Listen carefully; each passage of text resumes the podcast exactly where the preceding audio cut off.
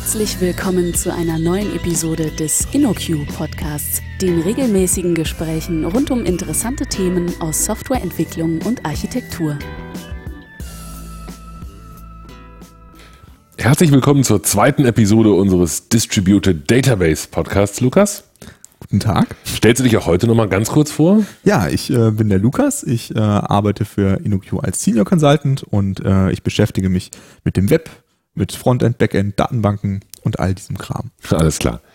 Ähm, in der letzten Episode, die man wahrscheinlich gehört haben sollte, wenn man diese Auf anhört, jeden Fall, ja. ähm, haben wir über äh, Datenbanken gesprochen, über verteilte Datenbanken gesprochen. Wir haben darüber gesprochen, dass schon, wenn man eine einzelne Datenbank hat, die mit einem oder mehreren Clients spricht, wir über das Thema verteilte Datenbanken sprechen. Wir haben uns über Konsistenzmodelle unterhalten. Wenn ich mich richtig erinnere, waren Linearisierbarkeit und Serialisierbarkeit Beispiele für Konsistenzmodelle. Und wir haben darüber gesprochen, dass man die Datenbank selbst natürlich auch noch verteilen kann und sich dann auf der einen Seite mit Replikationen äh, auseinandersetzt mit verschiedenen Modellen und mit äh, Sharding, also mit der Aufteilung der Daten auf verschiedene Modelle. Genau. Habe ich mir das richtig gemerkt oder aus den Notizen korrekt abgeguckt? Ja. Gut. Ähm, worüber sprechen wir heute? Ja, also ähm, alles, worüber wir jetzt gesprochen haben, da sind wir jetzt erstmal von dem perfekten Netzwerk ausgegangen. Mhm. Ja? Äh, und auch da können ja schon bestimmte Probleme auftreten, wie diese Schreibkonflikte und so weiter. Mhm. Ähm, nun ist es aber leider so, dass äh, die verteilten Systeme und insbesondere die verteilten Datenbanken von bestimmten Problemen gequält werden, Mhm. die leider äh, nicht änderbar sind. Äh, und ähm, über die möchten wir heute sprechen und äh, auch über Lösungsansätze und auch über die Konsequenzen aus dem, was wir da besprochen haben. Mhm. Okay, also lass uns doch über das ähm, stabilste aller Elemente sprechen, nämlich das Netzwerk. Genau. Wenn ich, wenn ich so ein Netzwerk habe, dann geht da ja nichts schief, oder? Genau, also da kann im Prinzip gar nichts schiefgehen. Äh, deswegen sollte man alles immer verteilen. Okay, gut. Also, ähm, fangen wir vielleicht an. Also wir reden, wenn wir von Netzwerken sprechen, von so dem, was wir normalerweise gewohnt sind, TCP-IP-Netzwerke. Ähm, wollen wir uns da von unten nach oben langsam nähern? Genau, also wenn wir über äh, TCP/IP sprechen, müssen wir erstmal über IP sprechen äh, und äh, IP äh, ist erstmal asynchron. Das ist ein asynchrones Protokoll. Da ist es jetzt erstmal so, dass es äh, keine Ordnung gibt. Das heißt, wenn du mir äh, zwei Nachrichten schickst, dann kann es sein, dass erst die erste und dann die zweite ankommt oder erst die zweite nur und dann eine die von erste beiden. oder nur eine von beiden. Äh, genau, das hat jetzt erstmal nichts Ja, mit ja, Ordnung zu stimmt. tun. Ähm, das IP, es gibt da keine Garantien. Äh, genauso kann es auch sein, dass das Paket verloren geht über IP. Dann kommt das bei mir nie an. Ich krieg's nicht mit. Du kriegst es nicht mit. Ist einfach weg. Ähm, genauso kann es passieren aus verschiedensten Gründen, dass dein Paket zweimal bei mir ankommt und ich jetzt das Paket zweimal habe und vielleicht irgendwas doppelt tue. Ähm, und äh, es ist natürlich auch noch so, äh, und das ist das größte Problem, über das wir gleich nochmal im Detail sprechen, dass es langsame Pakete geben kann, die ewig dauern, bis sie ankommen. Die drei Probleme, die ich aber jetzt zuerst gesagt habe, das sind welche, die TCP löst. Also dafür, dass ähm, die geordnet ankommen, gibt es die Sequence Numbers, also jedem Paket gibst du eine Zahl oder eine, eine Sequenznummer, guter, gute Übersetzung. Äh, und äh, dann kommt jetzt erst zwei und dann eins an, dann weiß ich, okay, da muss ich jetzt erstmal warten, bis eins ankommt, bevor ich was mit zwei anfangen kann und dann ordne ich sie wieder um. Ähm, äh, genauso gibt es noch äh, das ACK, also wenn du mir was schickst, dann sage ich dir, okay, ist angekommen, damit du weißt, äh, dass es auch funktioniert ist und dadurch verhindere ich nicht Paketverluste, aber ich bemerke sie und kann dann das Paket nochmal schicken. Und durch, auch durch die Sequenznummer kann ich auch dafür sorgen, dass wenn ein Paket aus irgendeinem Grund zweimal bei mir ankommt, ich das eine einfach wegwerfe. Mhm. Ähm, aber ähm, das ändert jetzt erstmal nichts daran, dass manche Pakete ziemlich lange dauern. Und es verstärkt das Problem sogar noch, weil wenn du mir jetzt ein äh, Paket schickst, äh, zwei Pakete schickst und äh, das zweite geht super schnell übers Netzwerk und das erste geht ganz langsam. Dann hab, ist das zweite bei mir schon angekommen. Ich kann damit aber nichts tun. Ich muss jetzt erstmal warten, bis das erste kommt. Das heißt, dass die, die, die Zeiten, die da verstreichen, sind äh, nicht ähm, zu vernachlässigen. Und das wird natürlich auch immer schlimmer, wenn mein Netz Netzwerk mehr belastet ist. Wenn meine Router im Netzwerk mehr belastet sind und so weiter, dann wird dieses Problem größer. Äh, ein anderer Ansatz ist ja äh, UDP, wo äh, man halt einfach drauf hofft, dass irgendwas ankommt.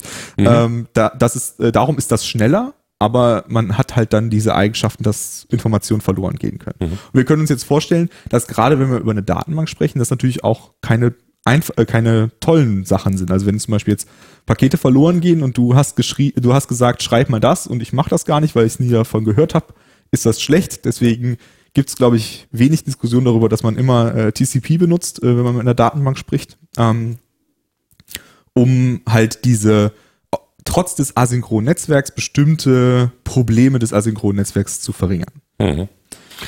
Äh, Dann geht ja auch noch gelegentlich mal was schief. Also Genau. gelegentlich ist das Netzwerk einfach mal nicht da. Genau, Ähm, oder kurz mal nicht da. richtig. Oder so. Richtig. Und das, das ist eine ganz große Problemklasse, die viele, ähm, ich glaube, einfach ignorieren, weil sie einfach hoffen, dass es nicht passiert. Äh, es kann natürlich sein, also ähm, wir haben jetzt äh, ein Rack mit drei von meinen Servern und ein zweites Rack mit meinen anderen drei Servern und aus irgendeinem Grund geht die Verbindung zwischen diesen zwei Racks verloren und die können jetzt nicht mehr miteinander reden.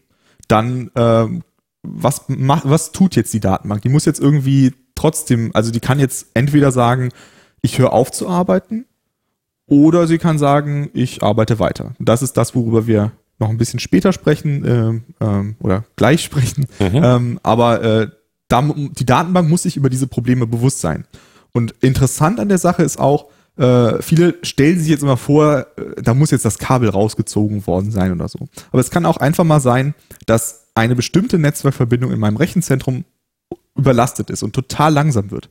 Und für mich ist das dann nicht, also für mich als Anwender ist das nicht unterscheidbar davon, ob das eine gekattete Netzwerkverbindung ist oder eine super langsame Netzwerkverbindung. Weil wenn ich beispielsweise immer so Heartbeats schicke, um zu gucken, bist du noch lebendig, bist du noch lebendig und die Nachricht braucht auf einmal 30 Sekunden, dann gehe ich jetzt vielleicht erstmal davon aus, du bist leider abgestürzt und ich kann nicht mehr mit dir reden. Und die Konsequenz daraus ist noch viel schlimmer, als wenn du wirklich abgestürzt wärst. Wenn du wirklich abgestürzt wärst, ich schicke dir eine Nachricht, die kommt nicht an, dann weiß ich, okay, du bist leider ähm, weg. Müssen wir mit klarkommen. Wir brauchen einen, einen neuen Stefan und äh, äh, wir können damit umgehen. Aber wenn du in Wirklichkeit noch da bist und die Nachricht kommt jetzt bei dir 30 Sekunden lang später an und alle anderen haben dich quasi abgeschrieben und haben gesagt, okay, leider ist der Knoten weg, wir müssen ihn ersetzen. Und auf einmal kommst du wieder da, äh, kommst du wieder hoch und hast diese ganzen Nachrichten äh, empfangen. Und du weißt ja gar nicht, dass sie jetzt so ewig lang gebraucht haben, dann können natürlich auch ganz interessante Effekte passieren, wo dann ähm, ja du jetzt denkst, vielleicht sind alle anderen weg. Und äh, ich bin hier ganz alleine und äh, ich lebe mal weiter. Hm, Ich glaube, wahrscheinlich bekommt jeder automatisch Kopfschmerzen bei der Vorstellung, dass so ein Problem nicht nur auftritt, sondern irgendwann auch wieder aufhört. Genau. Und dann auf einmal alle wieder zueinander finden müssen und Mhm. irgendwie sich jetzt überlegen müssen, haben sie jetzt schon korrigiert für diesen Ausfall oder nicht und wie kriegt man das alles wieder Genau. auseinander sortiert? Das ist genau die Herausforderung bei dem Richtig. ganzen Zeug. Und da gibt es halt äh, auch viele Geschichten von größeren Firmen, wie zum Beispiel GitHub, die da äh, einmal ein ganz, ganz großes Problem hatten mit ihren MySQL-Servern, äh, wo ein Netzwerklink ganz langsam wurde äh, und alle anderen, äh, und ähm, wir hatten ja über Single-Leader, Multileader gesprochen. Äh, in so einem Single-Leader ähm, äh, Setup hat man äh, vielleicht eine automatische Leader-Election. Das heißt, wenn die Follower denken, oder wenn, wenn die, die Lesenden denken, okay, der Leader ist weg, der Leader ist tot, reden wir jetzt einfach, wir ernennen dich zu unserem neuen Leader, äh, aber in Wirklichkeit ist der gar nicht tot, sondern nur sehr langsam, dann lebt er weiter und wenn er dann wieder da ist, sagt er, hey, ich möchte jetzt weiterschreiben. Und da kann es dann halt zu großen, langen Ausfällen kommen. ne? Also das sind Probleme, die viele Leute extrem unterschätzen, äh, weil sie immer nur von diesem äh, einfachen Fall ausgehen, das Netzwerk ist gekappt. Aber ein viel, viel häufigeres Problem ist, das Netzwerk ist langsam geworden. Und äh, da, da gibt's dann halt diese Sachen wie Timeouts und so weiter und da muss man immer ein bisschen gucken, wie viel Timeout kann ich nehmen, wie viel Timeout kann ich nicht nehmen. Ähm, und äh, das macht das Netzwerk zu einem sehr teuflischen Ding. Ein, ein Begriff, den ich da häufig gehört habe, ist der der Partition. Genau. Kannst du uns kurz erklären, was das ist? Eine Partition? Eine Partition ist, wenn äh, unser Netzwerk durchgeschnitten wurde. Und wir haben jetzt zwei Netzwerke. Statt einem Netzwerk haben wir zwei Netzwerke. Äh, und äh, aus, dem ein, aus der einen Partition kann ich nicht mehr- in die andere Partition. Das ist eine Netzwerkpartition. Und wie gesagt, der einfache Fall ist äh, das Kabel zwischen den beiden ist gekappt, aber auch sehr, sehr langsam ist quasi eine Netzwerkpartition. Okay. Gut. Äh, Was, wie, wie können wir uns dem jetzt nähern? Also wann, wann ist denn alles gut? Wie definieren wir denn die Situation, in der alles gut ist? Ähm, die Situation ist gut, wenn alle mit allen sprechen können. Ne? Das Okay. wäre die gute Situation. Okay, also auch wenn die mir äh, einen Fehler zurückliefern, ist das auch Teil der Gutsituation? Ähm, das kommt natürlich, also wenn sie untereinander sprechen, um herauszufinden, seid ihr alle noch da, dann ist es gut, wenn diese Nachrichten ankommen und man weiß, okay, dieser Server sagt, ich kann nicht mehr, ich habe mich auch ausgeschaltet. Ne? Dann ist das Mhm. für uns schon mal gut, weil wir äh, nicht das Problem Netzwerk haben, sondern das Problem äh, Server ist ausgefallen. Mhm. Wenn wir äh, fragen, geht's dir gut und da kommt keine Antwort durch, dann haben wir wieder, dann ist nicht gut. Mhm. Okay. Gut. Ähm, wie definieren wir denn Verfügbarkeit? Genau, also ähm, das ist so ein Begriff, der wird oft irgendwie äh, falsch verwendet. Also eine, wir, wir wir reden über ähm, ein, dass ein Knoten, also in so einem verteilten Netzwerk reden wir oft von Computern als Knoten, weil Mhm. es könnten ja auch Netz, äh, virtuelle Maschinen sein oder Docker-Container oder Mhm. was als nächstes kommt, Microkernels. Ähm, dann äh, reden wir davon, dass einer verfügbar ist, wenn er mir richtige Antworten, also wenn er mir äh, sinnvolle Antworten liefern kann. Eine nicht sinnvolle Antwort ist zum Beispiel, wenn ich einen 500er Fehler spre- äh, werfe. Also beispielsweise, ich habe jetzt ein System gebaut und ich habe drei Knoten und wenn der eine Knoten mit den anderen zwei nicht mehr reden kann, dann wirft er auf alles, was ich frage, wirft er einfach einen 500er Fehler. Dann ist er nicht verfügbar. Obwohl er im Netz ist. Genau, er ist, Mhm. er ist im Netz, er ist nicht kaputt, sein Speicher ist noch in Ordnung, alles Mhm. ist gut, Mhm. aber er antwortet mir nicht mehr, weil er halt diese, ähm, weil er seine Partner halt nicht mehr erreichen kann. Also ist er nicht verfügbar. Mhm. Okay. Einverstanden. Genau. Äh, und wenn wir jetzt auf ein Gesamtsystem schauen, dann können wir auch von dem Gesamtsystem als verfügbar oder nicht verfügbar sprechen. Also wenn ich ähm, eine totale Verfügbarkeit habe, dann bedeutet das, alle Knoten, die nicht abgestürzt sind, sind verfügbar. Also alle von denen geben mir sinnvolle Antworten. Wenn, äh, wenn ich äh, eine, äh, es gibt dann halt das, den weicheren Begriff der hohen Verfügbarkeit oder Mhm. High Availability, was man ja oft ähm, Mhm. ähm, drüber spricht. Das ist ein nicht klar definierter Begriff, was das heißt. Für mich bedeutet das, die Mehrheit der Knoten, die da sind, äh, die, die verfügbar sind, äh, die nicht abgestürzt sind, sind verfügbar. Mhm. Genau, das sind, äh, das ist halt, äh, wenn man auf diesen gesamten, äh, auf dieses Gesamtsystem schaut. Ist das ein total verfügbares System, ein hochverfügbares System oder ist es ein nicht Mhm. hochverfügbares System? Also vielleicht hat es der eine oder andere Zuhörer schon gemerkt, wir haben jetzt drei Begriffe irgendwie im Laufe dieser beiden Episoden schon erwähnt. Wir haben über Konsistenzmodelle gesprochen, irgendwann Mhm. am Anfang. Wir haben gerade zwischendurch Partition erklärt und Mhm. wir haben jetzt gerade über Verfügbarkeit, also Availability gesprochen und das ist irgendwie Consistency, Availability, Partition, Tolerance. Mhm. Toleranz haben wir nicht gesagt. Kannst du uns das mal kurz irgendwie zusammenbauen und sagen, was das jetzt alles miteinander zu tun hat? Ja, genau. Also wenn, wenn ich über so eine, so eine Datenbank spreche, dann muss ich darüber sprechen, wie sie sich verhält, wenn eine Partition auftritt. Was, also äh, ganz intuitiv, wenn ich, wenn ich, äh, ich habe hier meine drei Datenbankserver und jetzt passiert es auf einmal, mein, der eine antwortet nicht mehr. Was tut meine Datenbank? Das ist die Frage. Und sie hat im Prinzip zwei Möglichkeiten. Sie kann entweder sagen, ist mir egal, dass er nicht mehr da ist, ich antworte einfach trotzdem, ich tue so, als wäre der weg und mir ist alles egal, ich antworte weiterhin. Oder sie sagt, stopp, ich kann jetzt nichts mehr tun, solange der nicht da ist, kann ich nicht mehr Konsistenz ähm, äh, garantieren, Mhm. also antworte ich nicht mehr, ich antworte nur noch mit 500ern. Mhm. Und ähm, äh, wenn wir, das ist dieses Cup-Theorem, Mhm. ja, das äh, wundervoll benannte, äh, wo, wo wir äh, sagen, also entweder wir gehen diesen einen Weg oder wir gehen diesen anderen Weg. Und auch wenn er wesentlich wissenschaftlicher bewiesen wurde, als ich das jetzt gerade gemacht habe, ist es für mich auch intuitiv irgendwie klar. Ich Mhm. muss eine von diesen beiden Wegen gehen. Mhm. Okay. Eine Verkomplizierung, die einen immer wahnsinnig macht, bis man es irgendwann durchdringt, ist, dass diese Begriffe halt so x-fach belegt sind und dass das Mhm. C im Cup-Theorem, dieses Consistency, eigentlich in dem, was wir vorher gesagt haben, nur ein bestimmtes Konsistenzmodell ist. Richtig? Nein. Okay, Jein. danke. Äh, Jein. Jetzt habe Okay, ich also- einmal gedacht, ich wüsste was und dann sagst du nein. Ist in Ordnung, ich kann damit umgehen. Ich sag, ich sag Jein. Okay. Ähm, also äh, ich persönlich bin kein großes, großer Fan von diesem Cup-Theorem, weil er, weil es halt also dieses, in, dieses Intuitive äh, ist ja nicht ausreichend. Ne? Also was heißt jetzt dieser Konsistenzbegriff? Da hast du schon recht. Ne? Also was, was bedeutet konsistent? Ähm, und da ist es viel interessanter. Wir hatten da kurz schon äh, in der ersten Folge drüber gesprochen, über diese Kategorisierung von Peter Baileys, der diese ganzen Konsistenzmodelle kategorisiert hat. Ähm, und er hat jetzt quasi, kannst du auf dieser, auf diesem Baum sagen, dieser Teil des Baums, den kannst du niemals haben, wenn du high available sein möchtest. High Available heißt, jeder Knoten, der da ist, Kann, Antwort. ah, kann Äh, nur mal, War. High Available nicht die Mehrheit der Knoten? Äh, Antwort? genau, die, die Mehrheit der Knoten, also, also, okay, Total Availability, wenn ich Total Availability will, dann sind Ja. diese nicht verfügbar für mich. Diese Diese Konsistenzmodelle. Konsistenzmodelle. Also bestimmte Konsistenzmodelle sind mit Total Availability nicht. Zusammenzubringen. Das wäre Genau. die gleiche, das wäre die gleiche Aussage wie aus dem Cup-Theorem. Bestimmte Genau. Sachen gehen einfach nicht. Sie sind nicht nur schwierig oder mühselig, sie gehen einfach nicht, weil man das Ja. nicht machen kann. Genau. Entweder ich gebe diese Total Availability auf und gehe auf High Availability.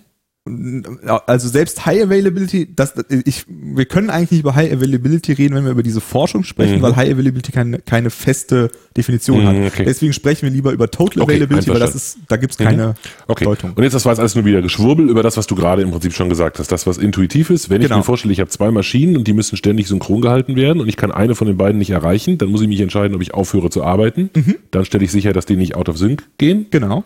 Oder ich akzeptiere, dass ich mit einer davon arbeite und riskiere, dass das irgendwie auseinanderläuft Richtig. und irgendwie zusammengebracht wird. Genau. Das, ist in der Tat intuitiv. Ja. Genau. Und, äh, und wenn man das halt äh, weiter treiben möchte als den intuitiven, also mehr Verständnis dafür haben möchte, dann kann man sich halt angucken, was der Peter Bayes äh, erforscht hat. Und das ist halt äh, bewiesen. Ne? Also das ist äh, wesentlich mehr, als man jetzt in einem Podcast erklären kann und auch Mhm. Teilweise wesentlich mehr, als ich verstehen kann. Ähm, aber äh, er hat dann halt für, für verschiedene von diesen Konsistenzmodellen gezeigt, das kann gar nicht gehen, wenn äh, du Mhm. Total Availability hast. Und das Erschreckende daran ist, dass es extrem viele von diesen Konsistenzmodellen sind. Also beispielsweise diese sequenziell, äh, diese Linearisierbarkeit ist eine davon. Die kann es nicht geben, wenn ich Total Availability haben möchte. Mhm. Und äh, das bedeutet, das ist jetzt ja erstmal irgendwie traurig, dass das nicht geht. Ähm, aber es ist halt äh, leider nicht veränderbar. Ne? Das ist einfach so. Ähm, und äh, wenn wir das so ein bisschen, also wir können das halt so ein bisschen aufweichen und zum Beispiel äh, gibt es dann noch so eine Abart von der High Availability, die, die heißt Sticky Availability. Und das bedeutet, dass jeder Client immer mit, ein, mit dem gleichen Server spricht. Ne? Das Mhm. ist sticky wie so eine Sticky Session. Ne? Mhm. Ähm, dann sind ein paar verfügbar, die unter der Total Availability nicht verfügbar sind. Aber es sind immer noch nicht besonders viele. Genau. Mhm. Und ähm, das Interessante daran ist, also ne, und das ist halt dieses, äh, ist meine Datenbank CP oder AP? Ne? Also ist die Konsistenz konsistent oder available? Das klingt so absolut, ne? aber ich glaube, es ist Genau. die Frage, was sie priorisiert, richtig? Also Genau. wenn sie CP ist, dann priorisiert sie Konsistenz sehr, sehr hoch, wichtiger als Verfügbarkeit. Und wenn sie AP ist, bedeutet das nicht, dass sie inkonsistent ist und ihr Konsistenz egal Richtig. ist, sondern nur, dass sie Genau, dass Okay. sie im, im Falle ein, also quasi immer im Falle einer Partition, wie entscheide ich mich? Mhm. Ne? Okay. Das heißt, wenn wir jetzt äh, uns vorstellen, wir haben so ein, so ein Oracle-Cluster, dann äh, geht man da einfach davon aus, da gibt's keine Partition. Das ist totaler Quatsch. Und Genau, nicht in den SLAs, Ja, genau, und wenn da so eine Partition auftritt mit meinem Oracle-Datenbank-Cluster, also wenn der selber sich nicht erreichen kann, wenn die Maschinen in diesem Cluster nicht mehr miteinander kommunizieren können, dann ist das irgendwie so ein katastrophaler Fehler, dass wir dann sagen, also hier müssen wir anhalten. Also zumindest Genau. wenn, der, wenn ein erheblicher Teil von denen nicht mehr erreicht ist. Okay. Die sind vielleicht dann also der leichtere, der einfachere Teil, also lasst uns auf den anderen fokussieren. Wir reden über diese Datenbanken, bei denen wir die Verfügbarkeit unglaublich wichtig nehmen und sagen, also äh, wir haben vielleicht einen Anwendungsfall, bei dem wir ähm, im Internet Bestellungen entgegennehmen. Ne, dann ist uns wahnsinnig wichtig, dass diese Bestellungen entgegengenommen werden. Ähm, und es ist nicht so unglaublich wichtig, dass die, dass insgesamt die alle konsistent sind, also dass egal welchen Knoten ich frage, ich immer genau die gleiche Menge von Bestellungen rausbekomme. Es ist mir wichtiger, dass ich schreiben kann, als dass ich immer konsistent lesen kann. Das wäre so ein, ist das richtig? Das wäre ein gutes Beispiel für so ein Verfügbarkeit. Okay. Ähm, irgendwann wird das dann auch wieder konsistent. Das ist dann, glaube ich, das, was man Eventual Consistency nennt. Genau, also das ist äh, gerade im deutschen Podcast wichtig äh, zu äh, Genau. erwähnen, dass Eventual Consistency nicht eventuelle Eventuell. Konsistenz Mhm, genau. ist, äh, sondern äh, Eventual ist halt ähm, ein zeitlicher Aspekt. Also irgendwann wird es konsistent sein, heißt das. Mhm. Äh, und ähm, das ist auch erstmal äh, nicht, wenn ich high available bin, bin ich automatisch eventual consistent. Das ist ganz wichtig. Ich kann ein high available System bauen, was einfach niemals konsistent ist. Ne? Also es kommt zu der Partition und es ist nichts mehr konsistent, weil wenn ich den einen frage, kriege ich fünf zurück, wenn ich den anderen frage, kriege ich sieben zurück. Dann ist es ein, ist das Konsistenzmodell mh, nicht konsistent. Das ist ein fragwürdiges Konsistenzmodell in der ein, Tat. Ja, okay. ja ein sehr Mhm. fragwürdiges Konsistenzmodell und ähm, das ist auch ein Konsistenzmodell, was bei vielen Datenbanken äh, leider äh, die Realität ist. Ne? Also Okay. ähm, das äh, Eventual Consistency heißt, für jedes, äh, für jedes Ding, was passiert, irgendwann werden alle darüber Bescheid wissen und sich einig sein. Mhm. Und äh, wenn ich das erfüllen möchte, dann muss ich bestimmte Dinge tun, um das Okay. zu schaffen. Was, was für Dinge sind das? Wie, wie kann ich das jetzt erreichen? Genau, also wir haben da schon ein bisschen drüber gesprochen, äh, als wir über die äh, Multileader gesprochen haben, über diese Write-Konflikte. Wir müssen uns jetzt vorstellen, äh, unser, ähm, unser armer Cluster wurde in zwei Teile geteilt. Und die einen Clients, die reden mit dem einen Teil und die anderen Clients reden mit dem anderen Teil. Ne, das ist das, was wir sagen, ist okay in unserem High Available System. Wir haben das als akzeptabel bezeichnet. In der Zeit der Partition ist natürlich so, dass wenn ich mit dem einen Cluster rede, ich niemals Antworten vom anderen Cluster kriegen kann, weil es ist gerade eine Partition. Also äh, während der Partition äh, ist es nicht konsistent. Ne? Wenn ich hier frage, äh, wie oft hat der Stefan sich eingeloggt, kommt dreimal und hier fünfmal, weil die sich einfach nicht einig sind. Ähm, so, jetzt kommt irgendwann, erholt sich das Netzwerk. Der Netzwerkadministrator ist aufgestanden, hat den Stecker wieder eingesteckt. Äh, und jetzt äh, können die beiden Teile wieder miteinander reden. Dann müssen sie jetzt ja Entscheidungen treffen können. Was passiert? Du hast das mitgekriegt, ich habe das mitgekriegt. Was tun wir jetzt damit? Und äh, da gibt es, wie gesagt, eine ganz, ganz einfache Lösung. Äh, das ist dieses äh, Last Right Wins. Jeder hat so eine seine Uhr in seinem Computer. Hast du nicht gerade gesagt, die ganz einfache Lösung? Ja, das ist die ganz einfache. Okay. äh, jeder guckt auf seine Uhr und sagt, dann und dann habe ich diese Änderung gemacht. Und wenn jetzt der, wenn wenn jetzt wieder beide miteinander sprechen können, dann äh, gucken beide, okay, meine, ich habe das um 13.02 Uhr gekriegt und du hast es um 13 Uhr gekriegt. Wir nehmen das um 13.02 Uhr, das andere wird weggeworfen. Okay. Das ist Last Right Wins. Das, es klingt aber nicht so wirklich praktikabel, oder? Weil allein, Genau. also, alle aus dem banalen Grund, weil wir uns dann darüber einig sein müssten, ob es gerade 13.02 Uhr ist oder nicht. Genau, das ist der, das ist der eine Aspekt. Se- Wenn wir jetzt davon ausgehen würden, die Uhr würde überall die gleiche Uhrzeit anzeigen, da können wir gleich, gleich gerne nochmal drüber reden. Äh, selbst dann ist es nicht äh, gut, Weil das ist vielleicht nicht das, was ich will. Klar. Genau. So wie du vorhin in dem Beispiel gesagt hast, wo wir beide, wo wir beide der etwas erhöhen, Episode. zum Beispiel. In der letzten Genau. Episode gesagt hast, genau. Genau, das, äh, da haben wir drüber gesprochen, dass es dann ja passieren könnte, wenn wir beide einen Counter hochzählen äh, und wir nehmen jetzt einfach einen von den beiden, dann sind ja die Hochzähler bei Klar. dir nicht mehr da. Die sind einfach verloren gegangen. Und das heißt, selbst wenn diese Uhr total super wäre, äh, hätte ich einen Schreibverlust. Aber dazu kommt, dass Uhren nicht ganz so cool sind, wie man erstmal naiv denkt. Also ähm, man, man geht erstmal davon aus, eine Uhr äh, ist monoton, das heißt, also mathematisch gesehen monoton, das heißt, äh, es kann nie sein, dass es erst 13.02 Uhr ist und dann 13.01 Uhr. Ne, es geht, im- es wird, die Zeit bleibt entweder gleich oder wird, geht voran. Sie geht niemals zurück.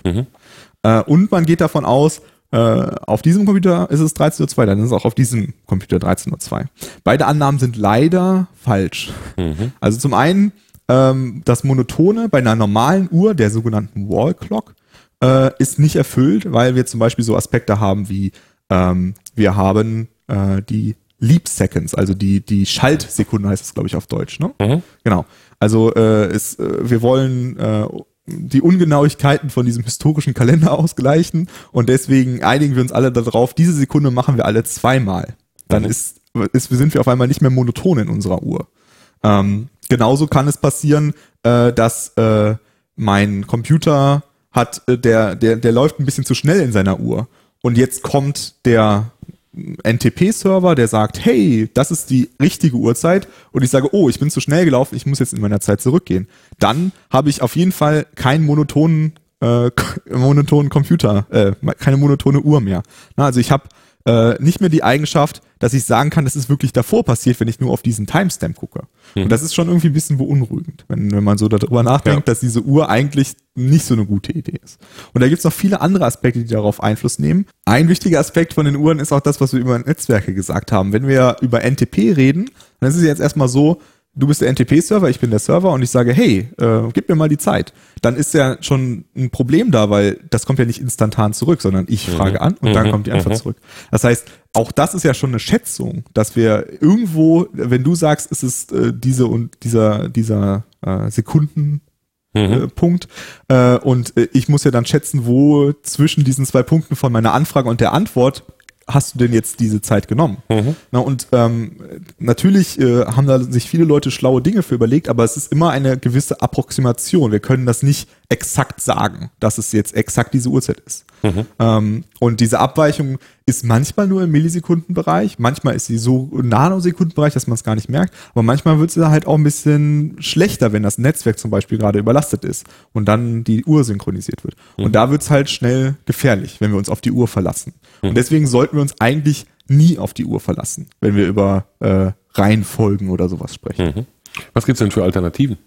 Ja, also eine Alternative ähm, ist quasi, ähm, äh, also wir wollen eigentlich immer wissen, äh, auf welcher Basis passiert, äh, passiert das, was gerade passiert. Ne? Also wenn ich sage, ich setze von A auf B, äh, dann möchte ich wissen, welche Version von diesem Datensatz ist das. Weil dann kann ich sagen, ich sehe gerade hier Datensatz 3 und ähm, ich möchte jetzt 4 erzeugen und mein Vierer-Datensatz, der basiert auf dem Dreier-Datensatz. Wenn du gleichzeitig das auch tust, dann hast du auch eine Version 4 und der Computer kann sagen, hier ist ein Konflikt passiert. Also wir haben eine Konfliktentdeckung, ähm, die jetzt passiert. Und ähm, Das löst, Entschuldigung, das löst sozusagen das Problem der Uhr, der Wall Clock. Genau. Wir benutzen statt einer Wall Clock quasi so einen Kausalitätsbaum ähm, Baum und den nennen wir Vector Clock. Ne, Das sind quasi einfach Kausalitätsketten. Und die sagen, okay, in dieser Kausalitätskette gab es leider eine Verzweigung, also muss irgendjemand mir helfen, die zu lösen. Wir könnten dann immer noch einen Last Right Win machen. Wir könnten als Strategie einfach immer den letzten gewinnen lassen. Genau, also äh, das sagt jetzt erstmal nichts darüber aus, äh, wer gewinnt oder wir, wir haben nur jetzt die, die Fähigkeit dazu ähm, gekriegt, dass wir wissen, es ist ein Konflikt aufgetreten, aber es sagt noch nichts darüber aus, wie wir den lösen. Das gilt bei dem anderen theoretisch aber auch. Ne? Ich könnte auch über den Wall Clock, könnte ich auch bemerken, dass ein Konflikt, mit welcher Genauigkeit auch immer, könnte ich bemerken, dass ein Konflikt aufgetreten ist und könnte den anders auflösen, anstatt den letzten gewinnen zu lassen. Ja, Oder genau. ist das unüblich? Aber in, in dem Fall, also dann würde ich mich schon wieder sehr auf die Uhr verlassen. Ne? Ich würde ja darauf ja, mit allen Nachteilen, die die Uhr hat. Genau, Klar. Mhm. genau. Also grundsätzlich äh, ähm, gibt es das Thema Konfliktentdeckung und Konfliktlösung. Mhm. Ne? Und das sind zwei unabhängige Themen. Einverstanden. Okay, gut. Ähm, wa was können wir denn machen, um diese Konflikte besser aufzulösen? Genau, also eine Möglichkeit, ähm, die ähm, halt bei CouchDB zum Beispiel eingebaut war, die bei RIA ganz lange der Standard war, ist der Read Repair. Da hatte ich auch kurz über, in der letzten Folge drüber Mhm. gesprochen.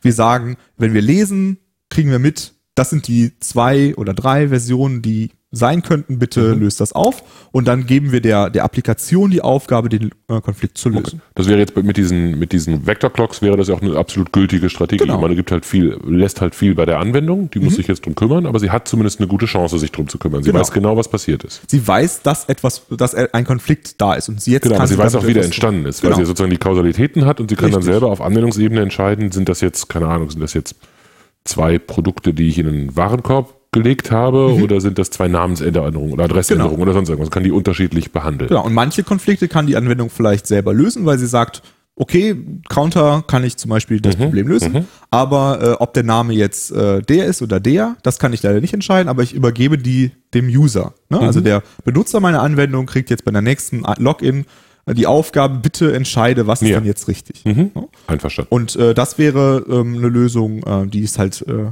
also gerade in diesem CouchDB-System äh, ist die sehr verbreitet. Ähm, die auch, äh, CouchDB gibt's ja auch im Client vom, äh, also im, im Webbrowser äh, eine Version von. Äh, und da ist das halt ein ganz, ganz wichtiges Instrument. Und oftmals wird dann halt einfach dem User die Aufgabe übermittelt, bitte löse die Konflikte, weil die äh, das verteilte System, jeder hat eine eigene Datenbank in seinem Browser, ist natürlich noch viel verteilter als äh, Ja, äh, in einem Dings und da tritt das dann relativ häufig auf und wir müssen diese Konflikte lösen. Mhm. Und das ist dann entweder manuelle Konfliktlösung oder halt so automatische Konfliktlösung, äh, aber halt mit Logik, die ich als Programmierer schreibe in Mhm. meiner Anwendung. Okay. Andere Möglichkeiten, das Problem zu lösen? Genau, eine andere äh, Möglichkeit sind die sogenannten CRDTs, die Communicative Replicating Data Types. Äh, und äh, das sind äh, Datentypen, die ähm, können automatisch ihre Konflikte lösen. Und das ist ziemlich cool. Hört sich auch cool an, ja. Genau, das, das hört sich ziemlich cool an. Äh, und ähm, das, aber im Prinzip habe ich das e- eben schon erklärt. Und zwar äh, bei dem ganz einfachen äh, Beispiel von dem Counter habe ich es, wenn ich zum Beispiel äh, mh, nicht so gut erklärt, weil Mhm. das ist zum Beispiel ähm, eigentlich nicht ganz automatisch auflösbar. Weil wenn ich wirklich, äh, wenn, wenn, wenn ich, ähm, äh, wenn ich, du hast fünf dazu gekriegt, ich habe fünf dazu gekriegt und äh, du hast aber noch eine zweite Version von dir, die mir auch sagt, du hast fünf dazu gekriegt und ich versuche jetzt das alles zusammenzubringen, dann kommt nachher 15 raus, weil ich von dir fünf genommen habe, von deiner Kopie fünf genommen habe und von mir fünf, aber eigentlich wären es zehn. Ja, das ist ein, eine Variante, die können wir nicht so einfach automatisch auflösen. Eine ganz einfache Sache, die wir auflösen könnten, wäre ein Maximum. Na, also wir haben Zahlen, du hast äh, Zahlen und ich habe eine Zahl, wir wollen immer das Maximum wissen. Da wäre es jetzt so, wenn du mir sagst, du hast die fünf, ich habe die sieben und du sagst mir nochmal, ich habe die fünf oder dein Replikant sagt, du hast die fünf, trotzdem kommt nachher sieben raus. Ne? Das ist einfach so, weil das ist das Maximum. Ähm, und das wäre ein CRDT. Das ist ein Datentyp, bei dem, es, äh, bei dem man einfach äh, die verschiedenen Versionen nehmen kann und dann drauf, äh, egal wie oft ich die verschiedenen ähm, Sachen drauf nehme, es kommt immer dasselbe Ergebnis raus. Das heißt, es ist unempfindlich äh, dagegen, dass wenn ich ähm, zweimal dasselbe reinwerfe, dass dann trotzdem das richtige Ergebnis rauskommt. Das ist beim Maximum zum Beispiel erfüllt, bei einem Counter nicht. Ne? Weil beim Counter würde jetzt immer der Counter auch höher steigen, wenn ich nochmal das reinmerge. Und äh, der, das Minimum und das Maximum sind ganz, ganz einfache Beispiele für ein CRDT. Und das heißt, äh, in dem Fall ist es dann so, dass die Datenbank diese Aufgabe übernimmt. Das heißt, die Datenbank weiß, ähm, ich enthalt, äh, dieses Feld enthält einen CRDT-Wert und zwar ein Maximum. Das heißt, es hat eine gewisse Information über die Semantik von meinen Daten und kann dann die Entscheidung treffen, okay, ich hatte einen Konflikt, wir sind jetzt wieder äh, vereint, wir Cluster, äh, und jetzt kann ich die Daten zusammenführen. Und ich brauche dafür keine Hilfe, ich brauche dafür keine Applikation oder sonst irgendwas. Mhm. Das heißt, der Datentyp wäre dann einfach ein Datentyp, wie, den meine Datenbank hat, so wie sie String und äh, Genau. Int und Double oder so kann, so kann sie eben auch Max CRDT Genau. oder sowas. Okay. Genau, das wäre ein Datentyp. Nun ist Max eine von den Sachen, die ist jetzt vielleicht selten das, was man braucht. Äh, und äh, es gibt halt ähm, ein ursprüngliches Paper, wo die erklärt wurden, wo halt ein paar eingeführt wurden. Und mit der Zeit sind noch ein paar weitere hinzugekommen. Ähm, da gibt es zum Beispiel äh, interessanter als Max ist zum Beispiel, äh, wenn ich äh, zwei Sets habe und ich möchte äh, immer die Union von allen Sets, also die Verein Vereinigungsmenge von allen Sets haben, ist das auch ein einfaches CRDT. Weil wenn dasselbe Set nochmal reingemerged wird, ändert sich nichts. Ne? Ist alles in Ordnung. Ähm, und äh, nur ist das Problem, äh, ich habe jetzt kein Set mehr, sondern ich habe ein Union-Set. Ne? Ich kann jetzt auf diesem Set nicht auch die Operation, ähm, äh, wie heißt das Gegenteil, äh, also die Schnittmenge rausziehen, die Intersection rausziehen. Ne? Ich kann nicht sagen, zieh was ab, weil dann ist es ja nicht mehr mergebar. Ne? Also ich muss quasi vorher entscheiden bei dem CRDT, bist du eine äh, Set-Union oder bist du eine ähm, Intersection-Union? Das kann für manche Fälle okay sein, für andere Fälle nicht. Krieg Kopfschmerzen eine Intersection Union oder wolltest du Intersection Set oder Union Set oder sowas sagen? Oder was war die? Intersection Set. Intersection Set. Okay, also entweder das ist ein Inter Intersection Set oder, Oder es ist ein Union Union Set. Genau. Mhm. Danke. Okay. okay. Äh, und äh, das ist jetzt äh, schon eine ganz schöne Einschränkung, ne? wenn ich mich entscheiden muss vorher, ich werde niemals Elemente aus meinem Set rausnehmen, Mhm. ist das vielleicht nicht so nützlich. Und da haben die sich dann äh, so die sogenannten, also so ein bisschen Higher Order CRDTs, die quasi unter, unten drunter andere CRDTs benutzen, um noch coolere Sachen machen zu können. Und da haben sie zum Beispiel ein Set eingeführt, da kann man sowohl Sachen hinzufügen als auch entfernen. Und das ähm, finde ich einen ganz coolen Trick. Das ist das sogenannte Ob- Observe Remove Set. Und da ist das so, wenn ich ein Element äh, hinzufüge, dann füge ich das einfach hinzu, dann lege ich das einfach da rein. Wenn ich eins entferne, dann entferne ich das aber nicht, sondern ich lege ein Entfernen-Element an und sage, dieses Element wurde entfernt. Und zwar lege ich ein Entfernen-Element an für jedes Mal, wo dieses Element hinzugefügt wurde, damit ich nachher drauf gucken kann und sagen kann, okay, es sind quasi in der Summe nullmal dieses Element drin, dann ist es nicht drin, oder es ist einmal drin, dann ist es einmal drin. Und so kann ich dann sowohl Dinge in meinem Set hinzufügen, als sie auch wieder rausnehmen. Und äh, da gibt's dann halt noch ein paar andere, aber gerade so in dieser äh, Set- und Z Zahlenwelt, da gibt's schon so einige, die man da benutzen kann. Und äh, die sind natürlich dann hochattraktiv für mich, wenn ich so eine High-Available Datenbank habe und die das unterstützt ne? und ich dann da solche äh, Operationen reinfügen kann. Mhm. Ich glaube bestimmt, der eine oder andere Zuhörer hat das ähnlich wie ich irgendwann in seinem Leben auch mal in schlecht programmiert, weil wenn man irgendwie Mhm. Daten von irgendwo bezieht und dann Änderungen drauf macht und nachher diese Änderungen in Teilen sozusagen das Delta wieder applizieren Mhm. muss, macht man ja ganz ähnliche Sachen. Man merkt sich, was hat man entfernt, was hat man geändert und Genau. fummelt das irgendwie wieder zusammen. Und das ist eigentlich nur eine Formalisierung mit ein bisschen Richtig. ordentlicher Informatik dahinter und ordentlich mal durchdacht. Und dann bedeutet das jetzt, dass ich solche Dinge, solche, äh, dass ich eine Datenbank brauche, die das unterstützt? Oder wo bekomme ich jetzt so diese CRDT-Fähigkeit her? Genau, also grundsätzlich äh, könnte ich, äh, kann ich entweder eine Datenbank wählen, die das kann, oder ich könnte eine wählen, die, die Konflikterkennung hat. Ne? Also wenn ich eine Datenbank habe, die zum Beispiel Vector Clocks hat, dann kann ich ja die CRDTs quasi auf Anwendungsebene äh, programmieren. Ne? Ich kann sagen, okay, ich persistiere das so, dass ich die rauslesen kann und wenn es jetzt einen Konflikt gibt, dann kann ich äh, meine CRDT-Library benutzen, um den Merge zu machen. Ne? Es gibt zum Beispiel in Ruby gibt es solche Libraries, gibt es auch in Clojure und so weiter. Die kann man einfach fertig benutzen und dann äh, bräuchte ich nichts weiter von meiner Datenbank, als dass sie mir sagt, es gab einen Konflikt. Mhm. Und die muss irgendeinen Blob speichern können, irgendwie. Genau, also es muss irgendwie meine Daten irgendwie annehmen können. Mhm. Okay. Aber es gibt auch Datenbanken, die das nativ unterstützen und äh, da wäre so das größte Beispiel wäre äh, RIAC. Ähm, da heißt das aus Marketinggründen RIAC Data Types und nicht äh, CRDTs. Äh, aber das ist genau das. Und die sind halt auch äh, schon sehr fortschrittliche Data Types. Also sind schon welche, die wirklich, wo du dann sagst, okay, dafür habe ich viele Anwendungsfälle, wo ich sie benutzen könnte. Ähm, wo es halt jetzt nicht so diese ganz einfachen Sachen wie Max und Min sind. Ne? Ähm, da sind schon komplexere Sachen dabei. Und das ist da gerade interessant, aber man könnte es auch mit äh, einer anderen Datenbank verwenden äh, und dann halt kleinseitig lösen. Okay. Gut. Äh, Wir müssen zum Abschluss kommen, damit wir so ungefähr unsere Zeitvorgaben einhalten.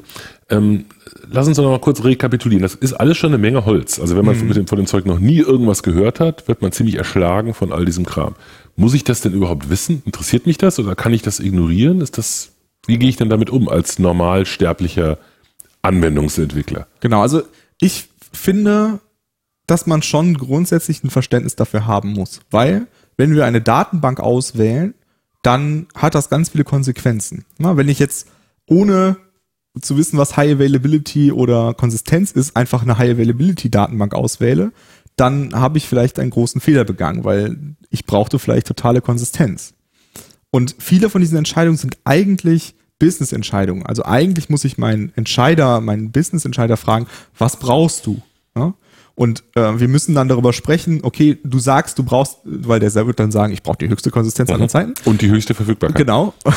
Äh, und dann müssen wir halt äh, äh, ihm eine informierte Entscheidung darüber geben, was bedeutet das? Was ist der Trade-off? Was sind die Performance-Implikationen? Was, was würde es für uns heißen, wenn wir äh, wirklich auf volle Konsistenz setzen in unserer verteilten Datenbank und ähm, äh, jetzt fallen zwei Knoten aus und unsere äh, Anwendung ist nicht erreichbar. Wie viel Geld verlieren wir jetzt dadurch, dass die Datenbank, äh, dass die äh, Anwendung nicht mehr funktioniert? Weil die Anwendung wird nur noch sagen 500, 500, 500. Ich, ich kann hier nichts mehr machen.